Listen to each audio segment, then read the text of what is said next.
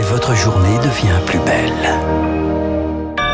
Bon réveil, bonne journée, soyez les bienvenus sur Radio Classique. Mercredi 10 mars, 7h29, la, euh, la météo.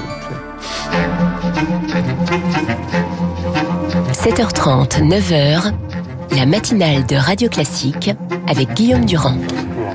Bonjour à tous, bienvenue sur l'antenne de Radio Classique, une matinale spéciale avec des surprises et avec donc euh, comme centre d'intérêt Madame Roudinesco, soi-même comme un roi, donc aux éditions du Seuil. À quelques heures d'un nouveau conseil de défense sanitaire, un indicateur pourrait bien être scruté bientôt à la loupe par les autorités sanitaires. Marc Bourreau, bonjour. Bonjour Guillaume. C'est celui de la pollution atmosphérique. Et si les pics de particules fines, comme dans le Bas-Rhin hier, faisaient grimper le nombre de contaminations, le lien ne fait plus vraiment mystère, selon Antoine Flao, le directeur de l'Institut de santé globale à Genève. Ce qui lui a mis la puce à l'oreille, c'est la Lombardie, région italienne la plus touchée il y a un an et la plus polluée d'Europe à ce moment-là. En clair, pour l'épidémiologiste, le virus profite encore une fois de la fragilité des personnes. Ces particules sont agressives sur notre arbre respiratoire qui laisse passer plus souvent le virus, entraînant des formes plus graves. Il est possible que cette coupure entre l'Est et l'Ouest en France, ces endroits plus balayés par les vents, souffrent moins de pollution atmosphérique que, par exemple, le Grand Est de la France ou la région parisienne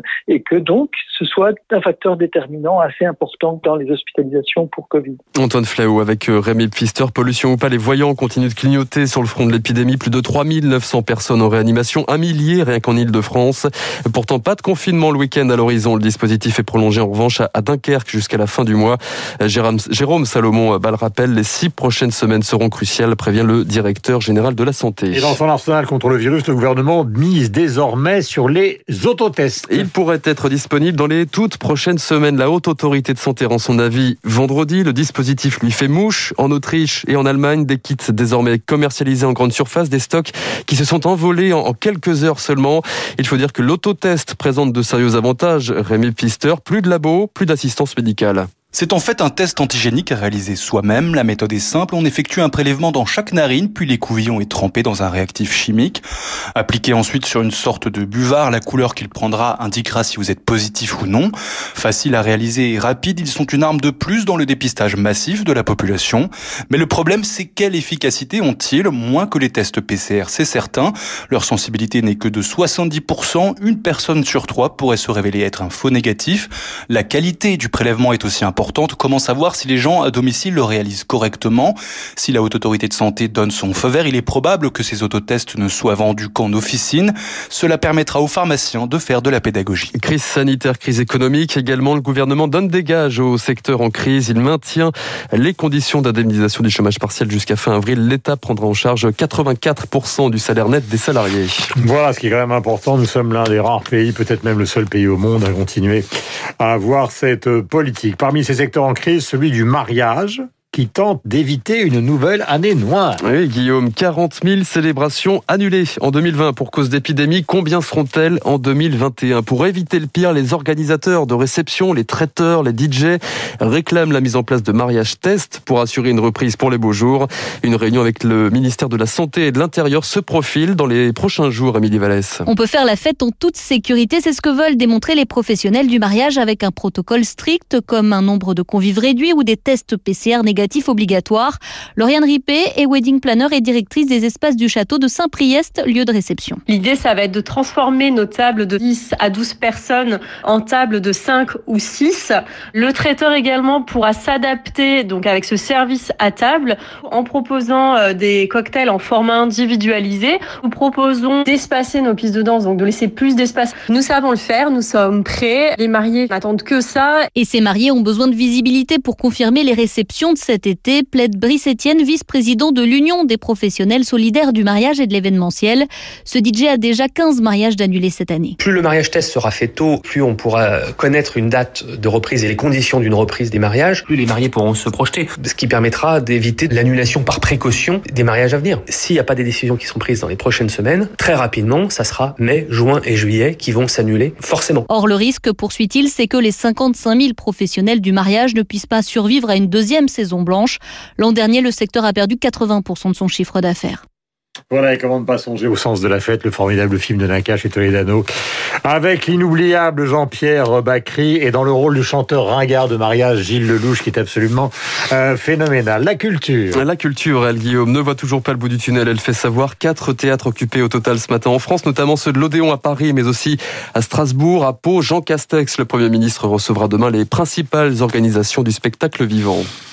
Il faut dire que c'est assez particulier parce que même lors de sa conférence de presse, Gabriel Attal a expliqué qu'il ne voyait toujours pas pourquoi on fermait les théâtres et on ouvrait donc un certain nombre de grandes surfaces. Un passeport sanitaire sera-t-il nécessaire à l'avenir pour prendre l'avion? Point d'interrogation, Bourreau répondait. Eh bien, l'Association internationale du transport aérien, l'IATA, planche sur la question, Guillaume, depuis l'automne. Une application sur téléphone pourrait voir le jour et elle se, devrait se généraliser chez les compagnies aériennes. Test grandeur nature prévu dès la semaine prochaine chez Singapore Airlines avant un déploiement prévu en avril. Ce Travel Pass sauvera-t-il un secteur en chute libre? Alexandre de Juniac, le directeur général de l'IATA, veut y croire. Ce que nous fournissons, c'est un outil digital qui permet de savoir si les gens ont été testés et ou vaccinés et dans quelles conditions? Nous pensons que c'est un élément essentiel pour donner confiance aux États dans le fait que les passagers ne réimportent pas de virus. On espère que ça va contribuer à réouvrir les frontières et à ce que le trafic aérien puisse enfin repartir. Il est clair que toutes les mesures de restriction aux frontières, y compris la quarantaine, sont des facteurs de blocage complet du trafic. Alexandre de Juniac avec euh, Marc Tédé. En bref, important incendie en cours à l'est de Strasbourg. Une centaine de pompiers mobilisés depuis le milieu de la nuit pour contenir les flammes dans un bâtiment de l'entreprise OVH euh, spécialisé dans les euh, serveurs informatiques. Le site n'est pas classé Céveso, précise ce matin la préfecture, qui ne recense pour l'heure aucune victime et aucune pollution toxique. La suite de l'actualité, Guillaume, c'est aussi cette nouvelle soirée de violence en région parisienne. Des policiers. C'est pour ça que nous allons recevoir David Lebars dans un instant. Exactement, des policiers pris à partie. Hier soir à Bagneux, un agent de la BAC blessé. À Paris, là, ce sont deux bandes rivales armées de couteaux qui se sont affrontées dans le 16e arrondissement. Bilan deux blessés graves. Une personne est interpellée. Après Bussy-Saint-Antoine, après Champigny, les violences de ces dernières semaines seront au cœur d'une réunion interministérielle. Ce sera vendredi. Jean Castex entouré des ministres de l'Intérieur, de la Justice et de l'Éducation. Par ailleurs, deux mineurs sont toujours en garde à vue ce matin à Argenteuil après la mort d'une de leurs camarades, Alisha, 14 ans, passée à tabac puis jetée dans la Seine sur fond de rivalité amoureuse et de harcèlement scolaire. Voilà, c'est une histoire horrible que cette histoire. Il est 7h36 sur l'antenne de Radio Classique. Vous voulez rajouter un petit mot à propos de l'étranger? Oui, le Royaume-Uni, notamment Guillaume, hein, et l'ébullition toujours à Buckingham Palace. La reine Elisabeth joue l'apaisement après l'interview choc de Meghan et Harry. Elle exprime sa préoccupation après les accusations de racisme euh, contre le, la couronne. Elles sont prises très au sérieux selon elle. Harry et Meghan seront toujours des membres très aimés de la famille, écrit Elisabeth II. Et puis le sport, évidemment, et le football. Tout pour éviter la désillusion d'il y a 4 ans. Le Paris Saint-Germain, euh, privé de Neymar, affronte le FC Barcelone ce soir à 21h. Huitième de finale retour de la Ligue des Champions. Les Parisiens l'avaient emporté, Guillaume, 4 à 1 à l'aller. Voilà, le 10 mars 1965 sortait aux États-Unis la mélodie du bonheur, donc réalisée par Robert Wise, celui qui a, vous le savez, été le grand metteur en scène de West Side Story. C'était une adaptation d'une comédie musicale du même nom avec Julie Andrews, Christopher Plummer et Eleanor Parker. Et figurez-vous que la chanson, l'une des chansons les plus célèbres, s'appelle My Favorite Things, écrite donc euh, pour la comédie musicale par Richard Rogers et Oscar Hammerstein en 59, est devenue à la fois un standard du jazz. Elle a été reprise par des gens aussi différents que Julie Andrews, euh, John Coltrane ou Tony Bennett. Raindrops on roses and whiskers on kittens, bright copper kettles and warm woolen mittens, brown paper packages tied up with strings. These are a few of my favorite things.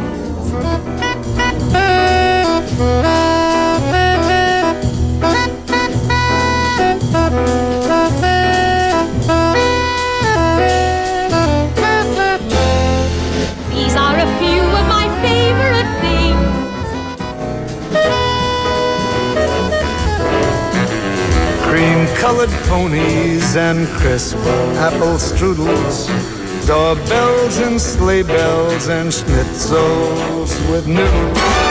Wild geese that fly with the moon on their wings. These are a few of my favorite things. Girls in white dresses with satin